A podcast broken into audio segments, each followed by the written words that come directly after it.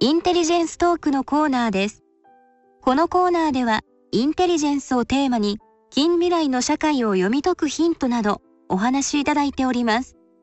ゲストは、東住吉キリスト集会牧会士で、ラジオや YouTube などで伝道活動をされておられる高原剛一郎さん。聞き手は、外交ジャーナリストの手島隆一さんです。高原さん、今日は、えこうしてお話を伺うの大変に楽しみにしておりました。ありがとうございます。あの日本ではどうしても、ええ、あのキリスト教そのものについて必ずしも、はい、その理解が、はい、え行き渡っていない。私もその一人なんですけれども、今日は、はい、あのリスナーに代わってというと、え大変あの僭越なんですけれども、えもうごく初歩的にまず最初から。旧約聖書と新約聖書、その約、約束の約とい。うものが何を意味するのかということも含めてですね、冒頭、まず簡単で結構ですので、教えていただければと思います。はい、えー、まあバイブルですよね、聖書ですよね、はい、まあ聖書っていうのは3500年前から書き始められましてまあ1900年前に完成しましたので1600年かかってるわけですよね。でまあ一人で1600年生きれる人がないわけでだいたい40人ぐらいの人が書いたんですが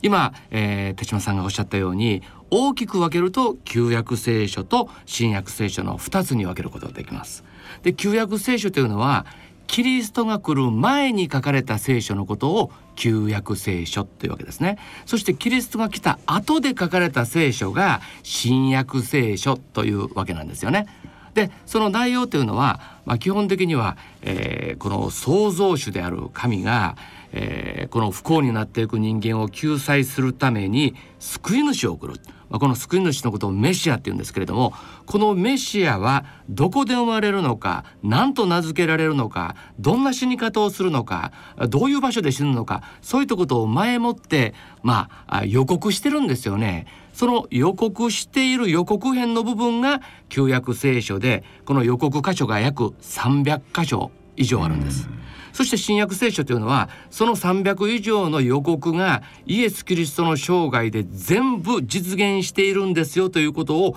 証明している本が新約聖書と。こういうふうに言うことができると思います。大変明快な説明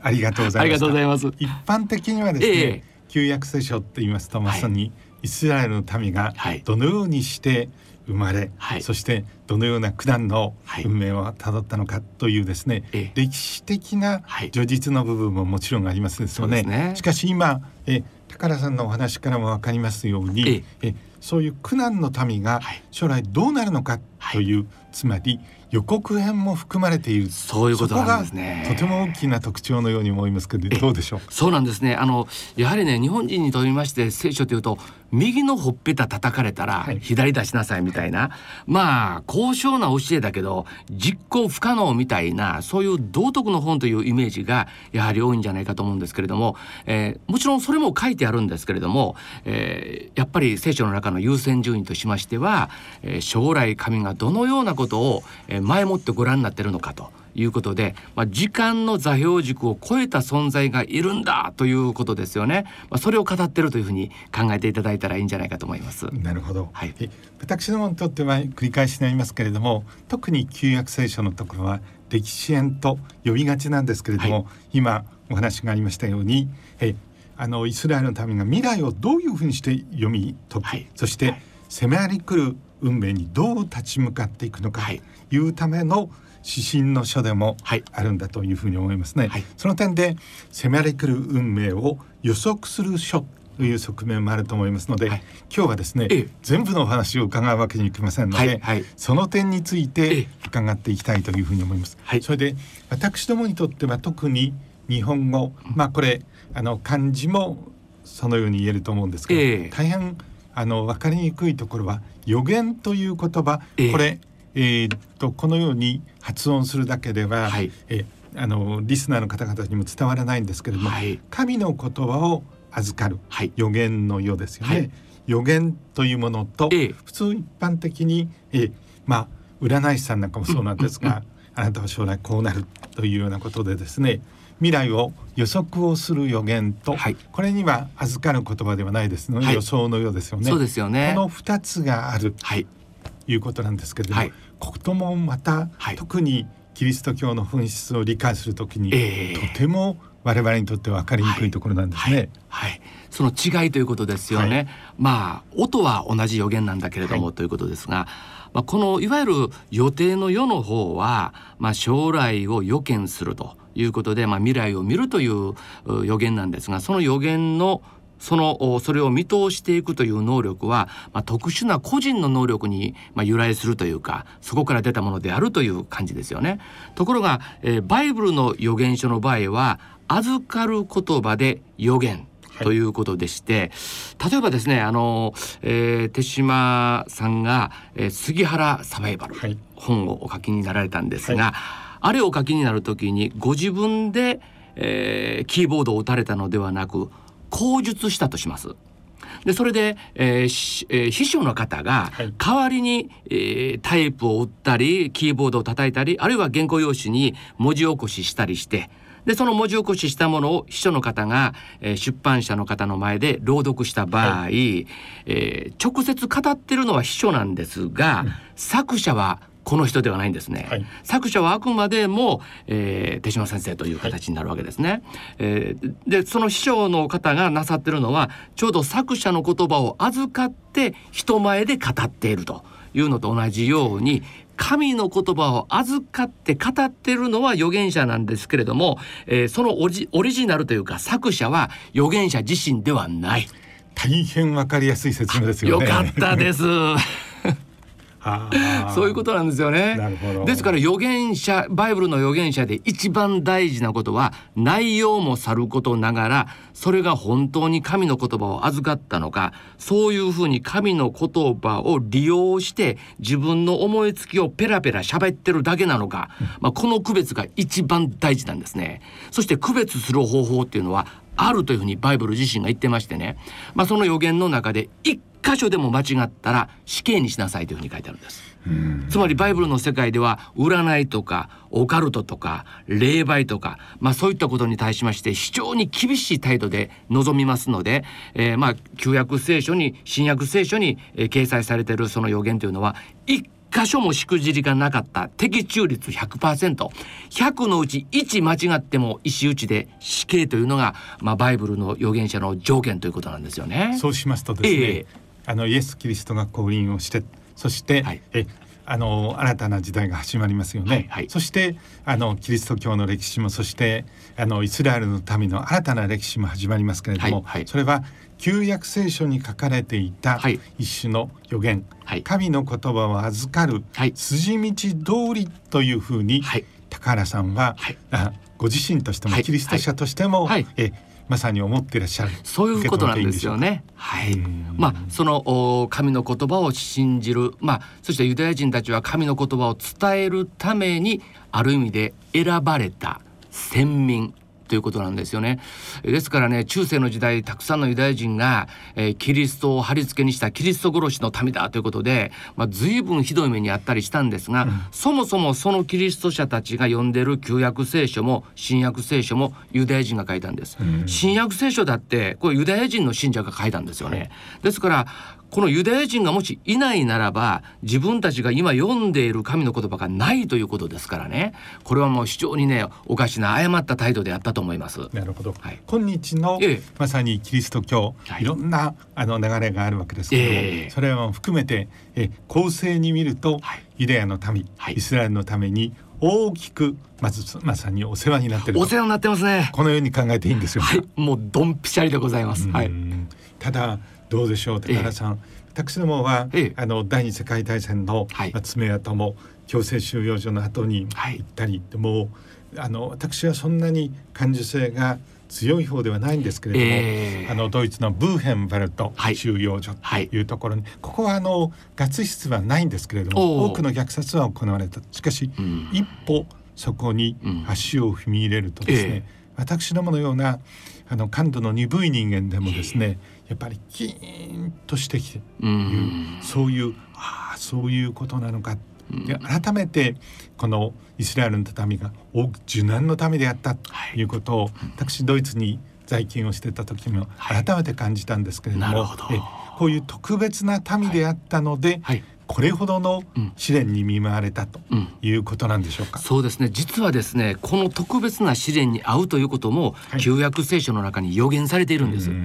実はですねこの予言というのはいわゆる宿命論ではないんですね、はい、この宿命論の場合は人間の選択の余地なくもうこういうふうになることが決まってるのでもうあら抗うことができない。ただそれを受け入れるしか他ないということなんですね。ところが旧約聖書の予言によりますと、えー、ユダヤ民族に対して神が選択肢を与えるんですね、うん、もしあなた方ユダヤ民族が創造主である私に従うならばこんな祝福があります。人数が少ないあなた方がものすごい大国や人口大国になって世界のリーダーシップになります。しかしもしあなた方が私を捨てるならば次のようなことが起こります。というその次のようなことのリストの中に国を失って世界中に散らされてひどい目に遭う。というふうに書いてあるんですね。まさにそのことが起こったわけです、ね、起こったということなんです。そしてその特にですねあなた方がこの罪を犯すならばのこの罪というのはヘブライ語で特別な言葉が使われてましてね、まあ英語で言ったらザ・シンみたいな。つまり、えー、定冠詞のついたある特定の罪を犯すならば、えー、ユダヤ人はえー、その考えを改めるために民族的なスケールで大変な苦難を取ることになるということが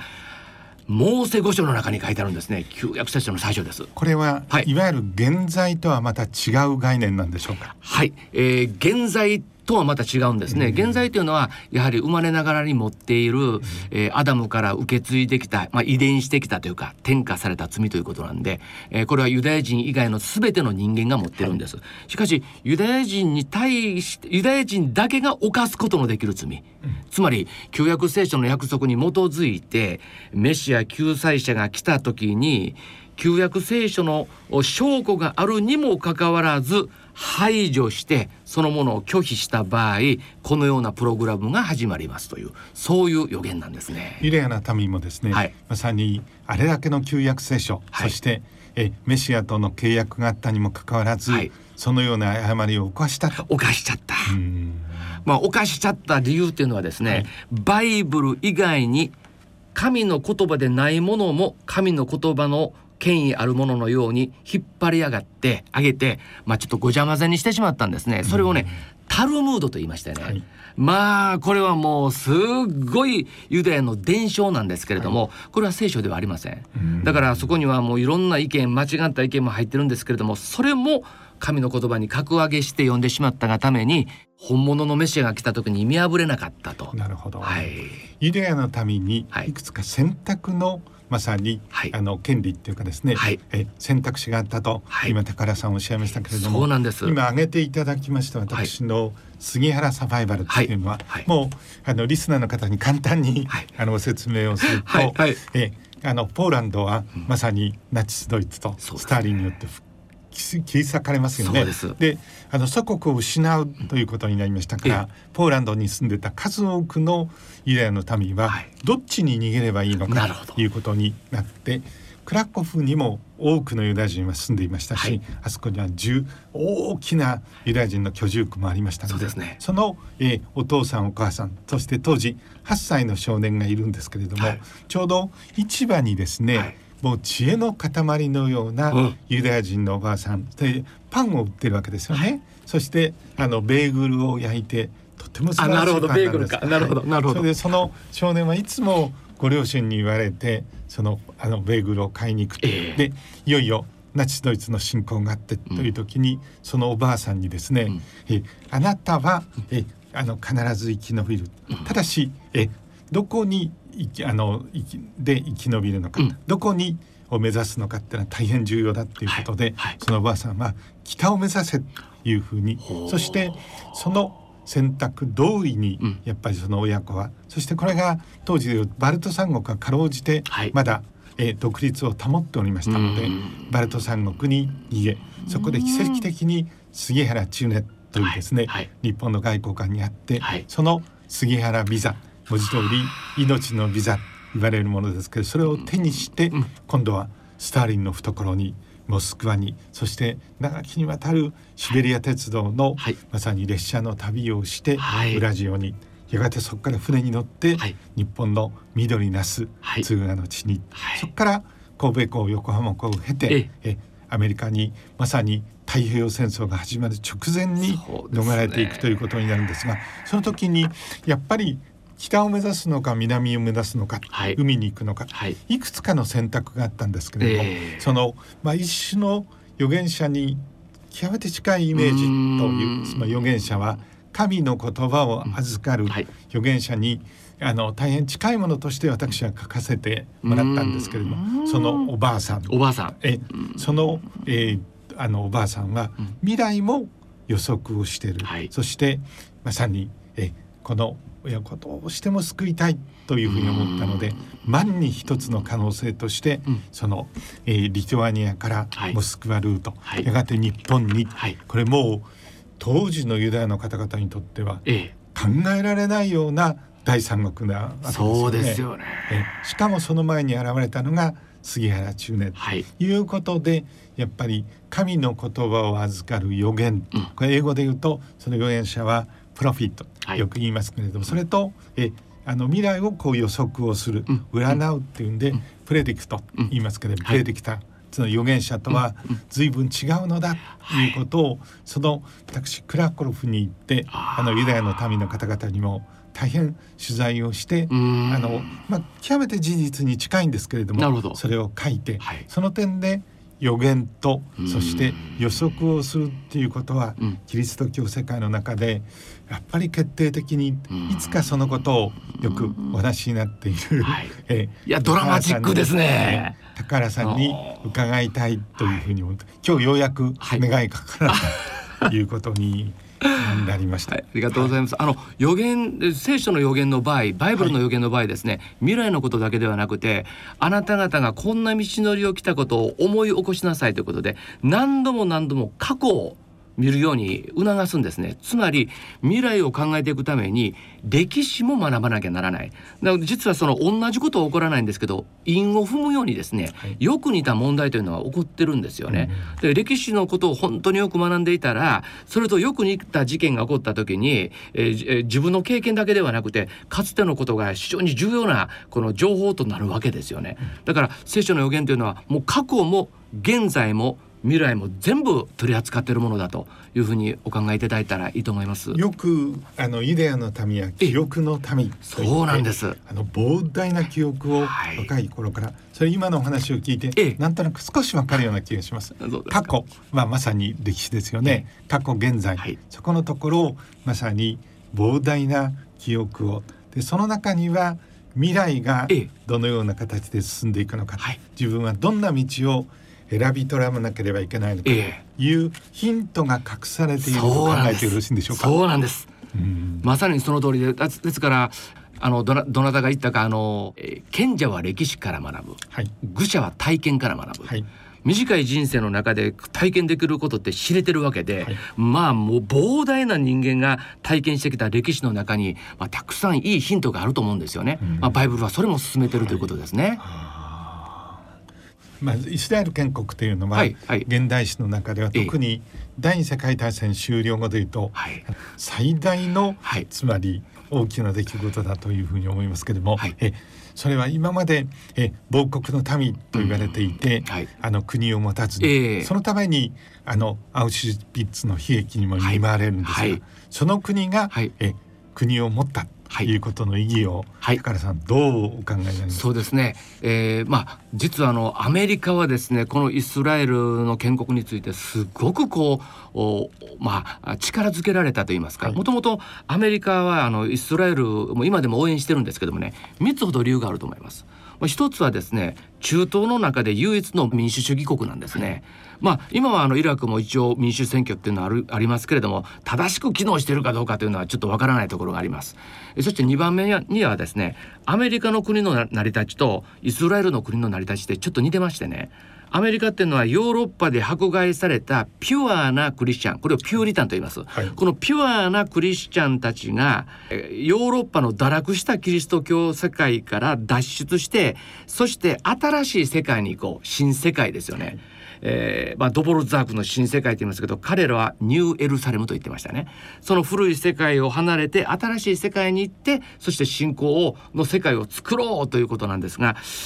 ユダヤ人は世界中から迫害されて移民として約束の地に帰ってきた。だからこの国の成り立ちとして似てるというところがあるんですね、うん、弟分を見るようななんか、ま、しかもその周りが独裁国家のアラブ国家であったわけですから巨大な鬼に囲まれた一寸法師を見るようなちょっと応援してあげたいなということがやっぱりあると思いますね、うん、しかし何といってもですね実はバイブルの中に、えー、終末予言というのがありましてやがてイスラエルを中心に世界が動くんだイスラエルという国ができた後でこのイスラエルがえー、イエス・キリストを信じるようになるとキリストはまた地上に降りてくるというこれをまともに信じている人たちが福音派というふうに言われましてね、うんはい、えー、3億3,000万人の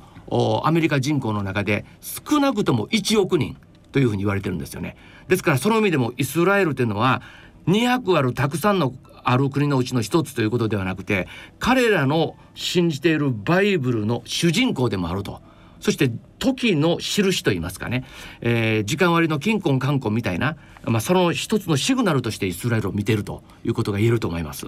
今高原さんはあの、はい、長きにわたるユダヤの苦難の歴史、そして、はい、近代のいよいよイスラエル建国、はい、そして今日のアメリカということを、はい、えあのまさに挙手的に語っていただきましたけど、はい、私は一回のジャーナリストで現地で取材をし、はい、そして地を這うように情報を集めるということだけが取り柄なもんですから今あの8,000万から1億言われるような福音家の方々の話をされましたが、ちょっとジャーナリストとして見た、はい。えまさに現場の様子をご紹介させていただきます。というふうに思います。アメリカの大統領選挙って僕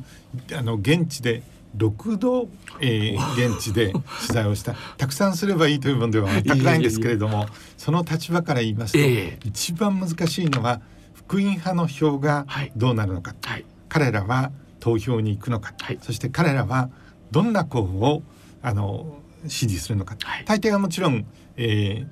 ー、あの共和党を支持するわけですけれども、ね、とても重要で、はい、ですからあの大統領選挙にいよいよ突入する以前にもう突入しちゃうとなかなかそんな余裕がありませんので、えー、えロッキー山脈沿いからディープサウスというふうに言われる地帯ですね、はいはい、ここは福音ベルト地帯と呼ばれている地帯なんですが、はい、そこをこうずっと歩いていくでこれは僕らみたいにワシントン DC にずっといて、はい、時々ニューヨークにいる。そしてペンシルベニアにいうような、はい、そういう東部を見ていて、はい、アメリカはなるというふうに言ってる人たちにとっては文字通り高さんカルチャーショック、ああそうですか。で一番最初のうちあのカルチャーショックを受けましたのは、えー、そういうここのうちはこの一帯は福音派の方々の言うんでいいんですけれども、はい、そのお家を訪ねて、まあ、親切に見てくれるんですけれども、はい、普通のウィークで、はい、月曜日から金曜日の昼間なのにかかわらず、はい、子どもたちが家にいるんですね。なるほど。それでどうしてなのかってあのこういうダイニングテーブルの上に教科書を開いて、ええご両親が教えてる。実は学校に行かない、正確に言うとですね、公的な教育に子どもたちを委ねないという,、これあの福音派の最もピュアなっていうか、はい、え信仰厚き人々は、はいはい、公的な教育に自分たちの、はい、え子どもたちを委ねないっていう、これは僕は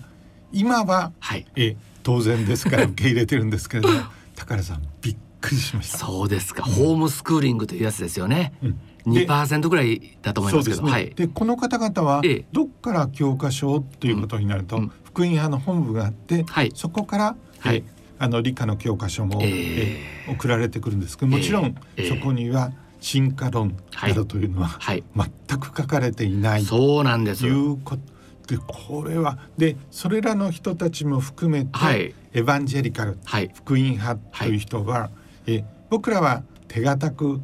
8,000万人と言ってるんですけど今、はい、高良さんは1億を超える、はい、実態から言うとそうかもしれません。あのね、そ多分まあ私も数えたわけではないので、はい、えー、まあ一つの資料を見ただけなんですけれども、まあいわゆるあの北緯37度以下っていうのは、はい、まあ、温暖で日照期間が長くって、うん、えそして冬間冬場でもあったかいということで、まあ、太陽ベルトでサンベルトですよね、はい、特にそのサンベルトのメキシコからノースカロライナこの東半分ですね、はい、この辺りはもうバイブルベルトというふうに言われてましてもうたくさんのこの福音の福音派の方々がいるんですけれどもね。実はこの海岸沿いはもう民主党が強くてリベラルが多いんですけど、はい、その最もリベラルと言われている例えばワシントン州のシアトルにですね、はい、レイクサイド高校というもう超名門の私立高校があるんです。はい、でこの超名門の私立高校に入学した人はまず三者懇談会で、はい、えー、先生と保護者と生徒ですね。その先生がこう生徒に言うんですね。当校では生物学は必修ですから全員学んでもらいます、はい、ところでどちらのコースにしますかって言うんですよ、はいどちらのコースってどういう意味ですかと言いますと進化論の世界観に基づく生物学を学びますか？それとも神がお作りになったという世界観の生物学を学びますか？ということで、えー、この史実の場合ですねどちらを選ぶかを生徒に選ばせてる。でそれがシアトルというですねもう極めてリベラルな学校でもそういったことがある。ということなんですよね。ハイテク企業がたくさん並んでる、はい、最もリベラルな地帯を後輩地に抱えてアマゾンもスターバックスもマイクロソフトもみんなシアトルですよね。イチローもいましたが、はい、はい、えそういうところですらという感じなんですよね。ましてやということなんです。ましてやそのバイブルベルトになりますと、えー、この進化論はもうこれはあのエボリューションセオリーですからね。セオリーというのは説もっと言ったら仮説なんです、はい、というのはこれはですね実は自然科学にはなりえないという考えなんですね、うん、自然科学になるためには繰り返し実験して立証することが必要なんですが過去の出来事っていうのはすでに1回限り起こったことなので実験することできないんです織田信長が本能寺で死んだということを実験で証明することできないんですよ、うん、ですから自然科学の範疇に進化論を入れてそして論ずるというのはこれ実はですねおかしなことで社会科学の一つのジャンルというふうに見る方が、まあ、フェアかなというふうに思います。なるほどこの Evangelical、はい、福音派の人たちが歴史の中央山脈に初めて登場した。もともと力はあったんですよ。そうですよね。だけれども登場したのは息子ブッシュジョージ・ W・ ブッシュ大統領とい。う人が登場する、はい、このジョージ・ W・ ブッシュ大統領のお父さん、はい、パパ・ブッシュ大統領は、はい、東部エスタブリッシュメント、ね、つまり東部の選ばれた、はい、お父さんも上院議員でもありますし、はい。はい、イェール大学の出身でいう、まさにそういう。そして第二次世界大戦ではイェール大学から最も若い、うん、あの戦闘機のパイロットとして活躍する。これ経歴に一点の曇りもない人なんですね。ところが、ね、えそのあの名誉のおじいさんや、はい、お父さんの子供のえジョージ・ W・ ブッシュ大統領っていう人は、はい、実は僕はあの直接担当したしたのでそうなんですか。は、あのよくあの知っている。大変面白い人なんですね。ちょっと横道にそれますけれども、ね。はい、ブッシュ牧場ってテキサスにありまして、はい、これしばらくそこにこもっちゃうもんですから、はい、とても遠くてそれだけではなくて最高の賓客はブッシュ牧場に招いてそこで会談をする。したがって日本では当時小泉純一郎さんとまさに盟友だったんですが小泉さんは別に望んでなかったんだと思うんですけどもブッシュ牧場にその招かれてプールサイドで会談をするみたいなことがあったので、エルビス・プレスリーでしたね。そうですね、はい、僕らもいやいや本当に遠いんですけれども出かけていくという不幸に見舞われたんですけれどもそれで会談が終わって、はい、あのホワイトハウスのアメリカ人の仲間とですね、はい、いやついに終わったぜっていうのでですね 近くのハンバーガー屋さんみたいなところで、えええあのランチを食べていたんですね、はい、遠くの方から突然ですねうーっていうサイレンが鳴って、ええ、巣は何か起こったのかというふうに思ったらですね、はいはい、そこにブッシュ大統領ご本人が現れたんですね。えつまりブッシュ大統領も近くに何もないんで そのえハンバーガー屋に来てそれで僕らはまああの担当してますから、ね、顔見知りではありますよね。で僕らの食べてる注文をするものをこう見て、ええ、そしたら大統領がですね、はい、シェフっていうかその親父さんを呼んで、え、これ全然ダメだと。全部帰ろうと俺がご馳走するっていうんでえこの、えー、テキサスのテキサンって言いますよね、はい、テキサスをそこの食べるハンバーガーはこんな小さなものはそのハンバーガーと言わないんだってまさにわらじのような それをって言ってご馳走してまあそういう意味でとっても面白い人なんですよ。でこの,、えー、あのパパブッシュ大統領と違って息子も一応、はい、えー、イェール大学の出身ではある、えー、それであのグラジュエットスクールはハーバードのビジネス、うん、表面上の経歴は整ってるんですけど、えー、勉強がとてもできない、うん、本人も言っている、うん、そういう大統領だったんですが、はい、これですからあの、えー、失敗続きのあの人生でちょっとやっぱりアルコール依存症だったりそでその上に暴力を振るっちゃったり。この人はあの大統領になるのは、まあ、弟さんとかとても優秀な人たちもいたんですけれども、えこれとてもそんな人と思われていなかったんですが突然やっぱりえ当時のローラ・ブッシュ夫人と結婚をし、はい。はい、それをきっかけにお酒を断って、うん、これをボーンアゲインと言いますよね。新しく生まれる、そのことによって神の道に入って、これは広い意味ではエヴァンジェリカルという、そういう宗派に入った。そのことによって大統領になるために生まれ変わったというふうに僕らは説明するんですけど、はい、本当のところはわからないで言ってるわけなんで、高田さんぜひ この生まれ変わるっていうのを説明していただければ、あの生まれ変わるというのは、決心のことではないんです、うん、よく日本でですね心入れ替えて取り組むとかですね反省して新たな心で取り組むとかいう、そういうことで言うんですけれども、まあ、実はあのバイブルが言ってるボーンアゲンっていうのはですね、はい、えー、これ実は新しく生まれるということで個人的に神の前に自分の罪を悔い改めて個人的に救い主としてイエス・キリストを受け入れる、はい、これをボンアゲインというふうに言うんですよね。で、えそうでない場合どんなクリスチャンなのかといったら日本の仏教と似ていましてね家の宗教というのがあるんです、はい、うちは天台宗だから先祖代々天台宗。うちは真言宗だから先祖代々真言宗みたいにここの何々派聖公会とかルター派とかいろんな教派があるんですけどね、はい、うちは代々そうだったからそうなのよという場合これ個人の信仰は問われてないんです、うん、ところがボンアゲンの場合はですね具体的にいつどこで何が何をどういうふうな罪を犯したの？というその罪を悔い改めて私は自分で自分の罪を許すことができないので神のイエス・キリストによって身代わりに死んでくださることによって私の罪は許されますということを受け入れますということであくまでも個人のコンバージョン。これを経験した人がボーンアゲンということで、まあ、彼のあの自伝がありますよね、はい、それを読みますとねボーンアゲン知ってると思いますね。はい。であのビリー・グラハムという人物が、はい、あのその自伝の中にも出てきますけど、はい、え20世紀最も尊敬するアメリカ人のベスト10に50年間入り続けた人です。うん、えトランプ大統領の時に亡くなられましたけどもね。はい、私はあのブッシュ大統領に仕事ですからそのこと自身はそんなにあの大げさなことではないんですけれども、はい、えー、ホワイトハウスで、はい、あの単独インタビューをしたことがあるんですね。その時にえー、大統領のインタビューですから、はい、ずいぶん前に行ってテレビカメラを据え付き。そしてあの日本でいうと朝7時のニュースにぶつかるもんですからギリギリのところでずっと。はい、であの本当に大統領はその時間に現れるのか心配になりますよね。えー、前の、えあのビル・クリントン大統領は誠にいい頃加減な大統領だったんで やっぱりですか。全然現れなかったこともあるのですけれども。でついその報道担当官にですね、えええあなたのところのボスはちゃんと時間に来てくれますよね、と言ったらですね、はい、大変不本意だという顔をして僕に留置と、まあ、民主党のえ大統領実はビル・クリントンさんのことを指すんですけどもと一緒にしてもらっては困る多分かなり真剣に怒っていてうちのボスは一旦約束したら時間通り必ず来るいうふうに言って、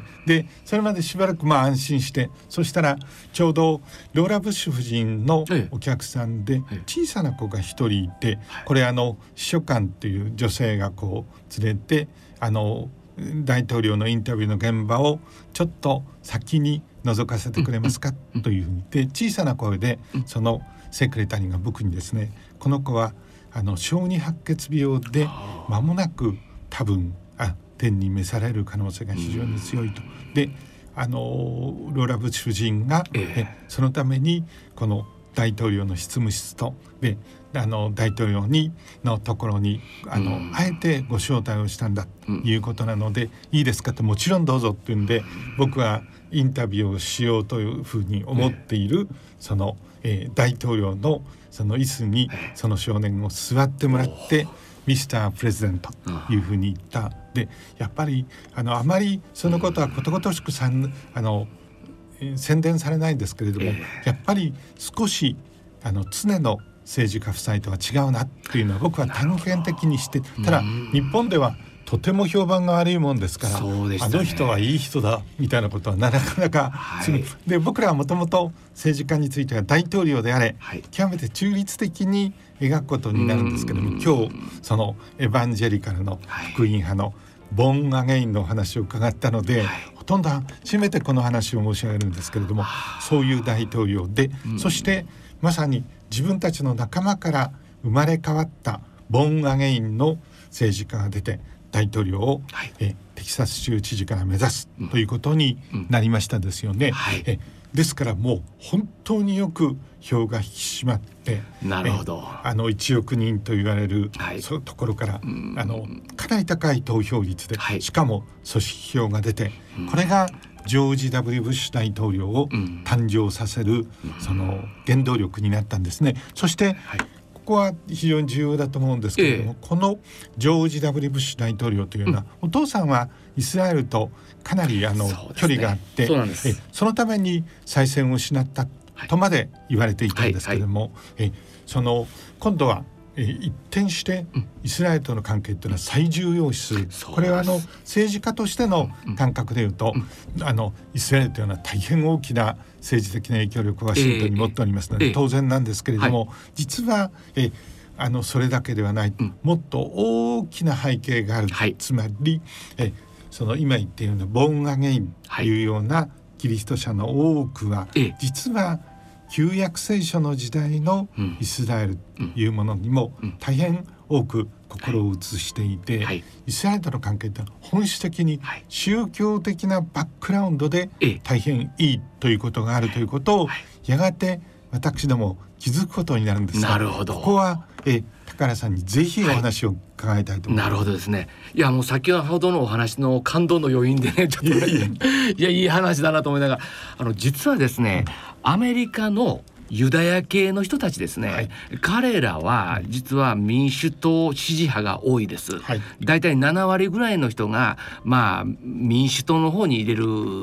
ことが多いですよね、はい、えー、しかしですねこの、えー、福音派の人たちはまあ共和党。そしてこの共和党が、えー、この福音派の人たちを、まあえー、アピールするために、まあ、新イスラエルという部分をねこうあのアピールすることが多いですよね。でやっぱりそれそこには、えー、このイスラエルという国の役割が必ずあるのだということで、えー、そそこにこう訴えていくということが、まあ、あると思います。うん、であのー、まああのブッシュ大統領の時もそうでしたけどやっぱりトランプさんの時もあの副大統領のペンスさんという方ですねもともとカトリックでしたね。しかし、えー、あのフィアンセが福音派の女性であったので、えー、福音派に改宗しますね。そしてまあ自ら福音派になったしまたあのー、えー、まあ、バノンというですねもうちょっと途中で解任されましたけども、はい、あの人はカトリック右派ということでしたしまたあのージャレット・クシュナーですよね、はい、娘婿ですよね。はい、で自分のイバンカという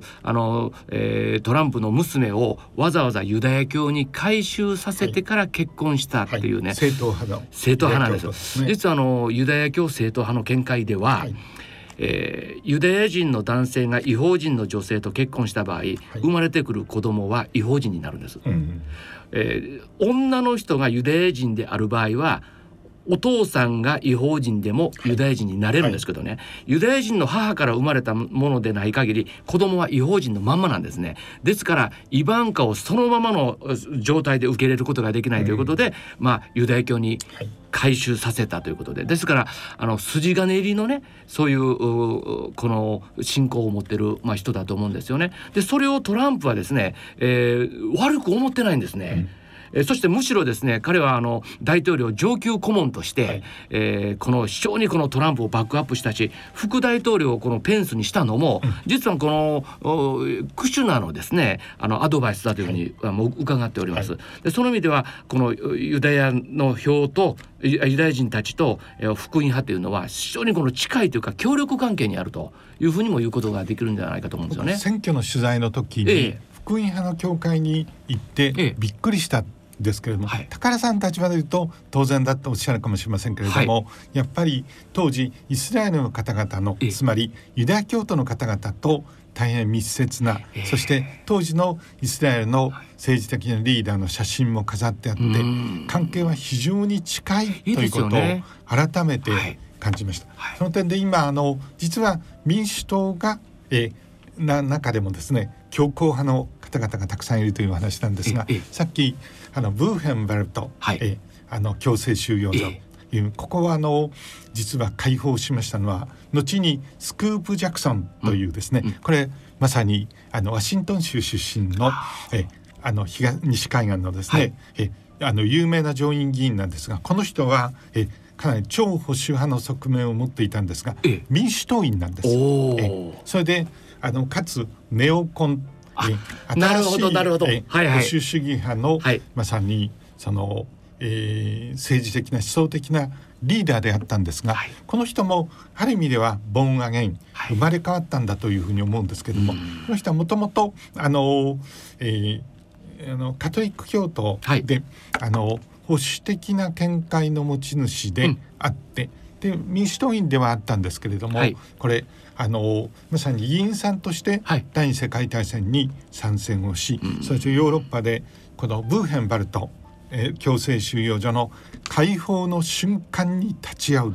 で文字通りやっぱり甚大な影響を受けますよね。そしてあのユダヤの民が国家を持たなかった家に、はい、従って独自の軍隊を持たない、うん、力を持たなかったがゆえに、うん、このような悲劇に見舞われるということに、甚大なショックを受けて思想的に大きくあの展開をするなるほど。つまり力が非常に重要だ、うん、そして力を持ってこそえ世の中を変えることができる。力を持ってこそ民主主義を世界に、うん、特に圧政のもとに歩いでいる国いうこれ後の、えー、イラクもそうなんですが、はいはい、そういうところに広げることができる、はい、これが新しい保守主義者、ネオコンの、まさに、えー、原点でもあるということに。このこの方はずっと民主党のままなんですか？民主党のままです。え後にあのネオコンの巨会と言われるような人たちがですねえこのスクープ・ジャクソンの、はい、まさにそのえー、お弟子さんというか書簡を務めた人たちということになりますから、えネオコンというのはもともとはえかなりあの左のあのバリバリのリベラル。それが後にうんと右に展開をしてくるという、はい、そして力の信奉者でしかも誰よりも民主主義の信奉者なんですね。ここは議論があるところなんですけれども、え力を背景にして、はいはい、えまさに丘の上に三千と輝く、はい、あのアメリカンデモクラシーというのを世界に広げていく、広げられる人たちは必ずしも望んでない人もいますから ちょっとねあの迷惑なところもあるんですけれども、えー、まさにおせっかいがね、はい、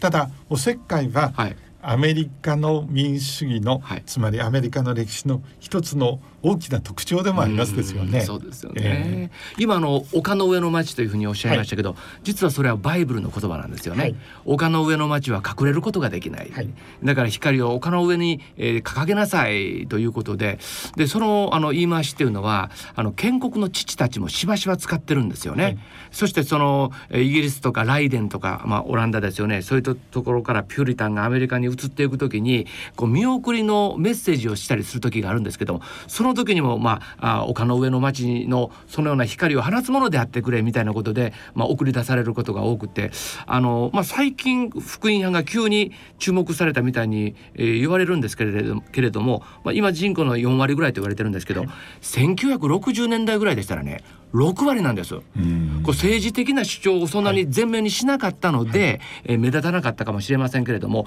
もともとそのアメリカの建国のいきさつがですね、はい、バイブルの国を作ろうとい。うような、あの意思がありましてね、独立戦争が終わって1回目の議会で何が定義されたかと言いますとですね、えー、ここはバイブルの国を作るんだから公用語英語やめようって言うんですよ。はいそしてバイブルが書かれた旧約聖書の言葉であるヘブライ語をアメリカの公用語にしようという動議が出されたんですね。だけど具体的にですね誰が教えんねんという話になりましてですね。具体的ではないなということでポシャってしまったんですけれどもね、まあ、だからあの建国の父たちは本気だったと、まあ、いうことができると思います。まあ、本当にあのバイブルというそのこれを抜きにしてやっぱりアメリカを見るっていうのはもうあのこう何かちょっと偏ったアメリカ感になるかもしれないなと思うんですよね。今こう超大国アメリカっていうのは確かに、えー、あの今徐々にその影響力が衰えてきてるかもしれませんけれども、えー、世界に大変大きな影響を与えているしかも日本から見ますと、日米同盟を戦後の長きにわたって、そのまさに結んできたと思います。え僕はよく、えー、あの皆さんに申し上げるんですけれども、えー、あの今度のバイデン大統領も、えそしてトランプ大統領も、はい、えあの同盟の相手国の、うん、つまりよその国の大統領であるというふうに捉えることは間違いだと申し上げるんですね。なぜならば戦後長きにわたって日米同盟の、うん、えを結んで、うん、えその相手国ですよね。ということは、はい、今日本は核の保有国ではありませんので、うんうん、その同盟を通じて核のボタンをアメリカ大統領に委ねているということになります。これ今はそこまでは入れないんですけれども、えー、9.11事件の前は、はい、特にクリントン大統領の時には大変、あの警備も緩かったということもあって、はい、僕らの大統領の住居部分の執務室にもよく行っていました、うん、それから大統領の執務室の方にも、はい、オーバル。あのオーバルオフィスにも時々よく入ったりしてたんですけれどもその点であの大統領の夫妻の、えー、寝室の前にですね、一つポンと小さな椅子が置いてあるんです、それは大統領夫妻が、えー、寝室に入った後そこに三部検証をつけてあのラグビーボールと言われるまさに核のボタン。あ。れ正確に言うとあのボタンを大統領が押すんじゃなくて核のボタンのロックを鍵を外すという機能があるんですけれども。えそれを常に持っているあのあの軍事、はい、え補佐官が大統領のそこに外にすぐ控えている。そしていざという時にはですね多分枕元に到達するのにわずか3秒。そして大統領に多分え10秒ぐらいで情勢を判断してさて大統領決断をしてくださいということになりますよね。そういう人に核のボタンを委ねているんですから、はい、その点でえアメリカ大統領は日本の大統領でもある。なるほど。あの事実としてそうなんですね。体験的にはそうなるほどなるほど。その点で今日のお話ですけれども、えー、そのアメリカそのアメリカ大統領を成り立たせている。トランプ大統領もそうでしたし、はいはい、ジョージ・ W・ ブッシュ大統領もそうでしたけれども、はい、エヴァンジェリカルの福音派の人たちがまさに推進力になって大統領に当選させるということになればそのことについてそれを支持するかそしてそれに共感を抱くかどうかは別にして、はい、高原さんどうでしょうか、はい、えその人たちの成り立ち、はい、その人たちがどんな人であるのかということを、深く知ることはやっぱり必要なのかもしれない、そうですよね、うん、あのハリウッドだけ見てたら、アメリカっていうのはエンタメしかないかなと思うし、はい、まあ、東部エスタブリッシュメントを見てたら、まあ、こういうリベラルなのがアメリカなのかなと思うしそうかと思ったらこの南部とか中西部に行ったらですね昔ながらのアメリカというもの出てくるし、まあ、いろんなアメリカがあると思うんですけどやっぱり4年に1回の大統領選挙ではまあ何かこのスタッフだけで6,000人変わるとか、はい、まあ、革命のようなことですよね。はい、でその大統領の数数勢に大きな影響を与えるこの福音派をこう見ていくその面についても知っていくということはやっぱり私たちにとってもとっても大事な視点ではないかなというふうに思うんですよね。なるほど。その福音派を理解するためには、はい、今日教えていただいた新約聖書と、そして旧約聖書と、その中にあるえ神の言葉をえまさに預かる人たち、はい、プロフィットいう人たちはえ教えも足れるんだけど同時に近未来についても、はい、そして遠い未来についても発言をするということになりますよね。そ、ね、のことについては今日お話を聞いて、ええ、改めてやっぱりあの非キリスト者であっても、はい、えあの大切なところはちゃんとえあの知っておかなければいけないっていう気がいたしましたけれども、はい、はい、高原さんいかがでございましょう、はい、本当にその通りだと思います。あの実はあのうん彼らの歴史観というのは、はい、うんやっぱり終末論というのがあるんですね特に福音派の人たちはそうです。で例えばこのアジアとか特にあのインドなんかではですねあの倫理的な考えで、えー、現世というのは前世の変わったものでで前世が終わると来世があり来世が終わるとまたその次がありということでまあこの歴史観というのがですね、えー、山手線みたいにぐるぐるぐるぐるぐるぐる回ってるわけですね。始まりもなければ終わりもないというのがまあそういう歴史観です。ですからインドでは基本的に歴史書歴史書が残ってないんですね。あの歴史を記録する意味がない、はい、同じことの繰り返しですから記録の意味がないじゃあなんでアショカ王とかですねそういうインドの古い歴史が残ってるかといったらインドと付き合ったり戦争したりした外国の歴史家が記録したものがインドの歴史書として残ってるのであってインド人自身が自分のあの歴史を書き残すということはなかったんですよね。ところが、えー、この終末論とかあるいはバイブルの歴史観というのは始まりと終わりというのがしっかりあるんです。えー、つまり中央線といいますかね、えー、1年にお正月があり大晦日があるように、えー、始発駅があり終点の駅があるようにこの世界は天地創造というスタートがありそして一番最後のゴール。まあ、これを新天新地って言うんですけれどもね。ここの新天新地に向かって進んでいる。しかし新天新地に向かうまでの間人間が神に反逆するようにそそのかせたそういう悪魔という存在を彼らは信じていますこの悪魔の陣営と神の陣営の闘争、うんこれが実際の人間の歴史の中に、え繰り広げられている見せられているんだということが、まあえ彼らの歴史の見方なんですね。そしてその悪魔の部分が完全に除去されるとその新天新地のゴールに至るんだ。つまり大きな意味においてはいいところに向かっていってるというのがまあこの終末論。なるほど。だから終末論といったら滅びて滅亡して暗いということがあるんですけどもそうではなくて、えー、キリストが来て一番いい世界に向かうんだというのが終末論ということですね。今日は我々があまり知らない宗教の大きなそして奥深いところをさまざまに面白いエピソードを交えて教えていただきまして大変ありがとうございました。こちらこそありがとうございました。ゲストは東住吉キリスト集会牧会誌で、ラジオや YouTube などで伝道活動をされておられる高原剛一郎さん。聞き手は外交ジャーナリストの手島隆一さんでした。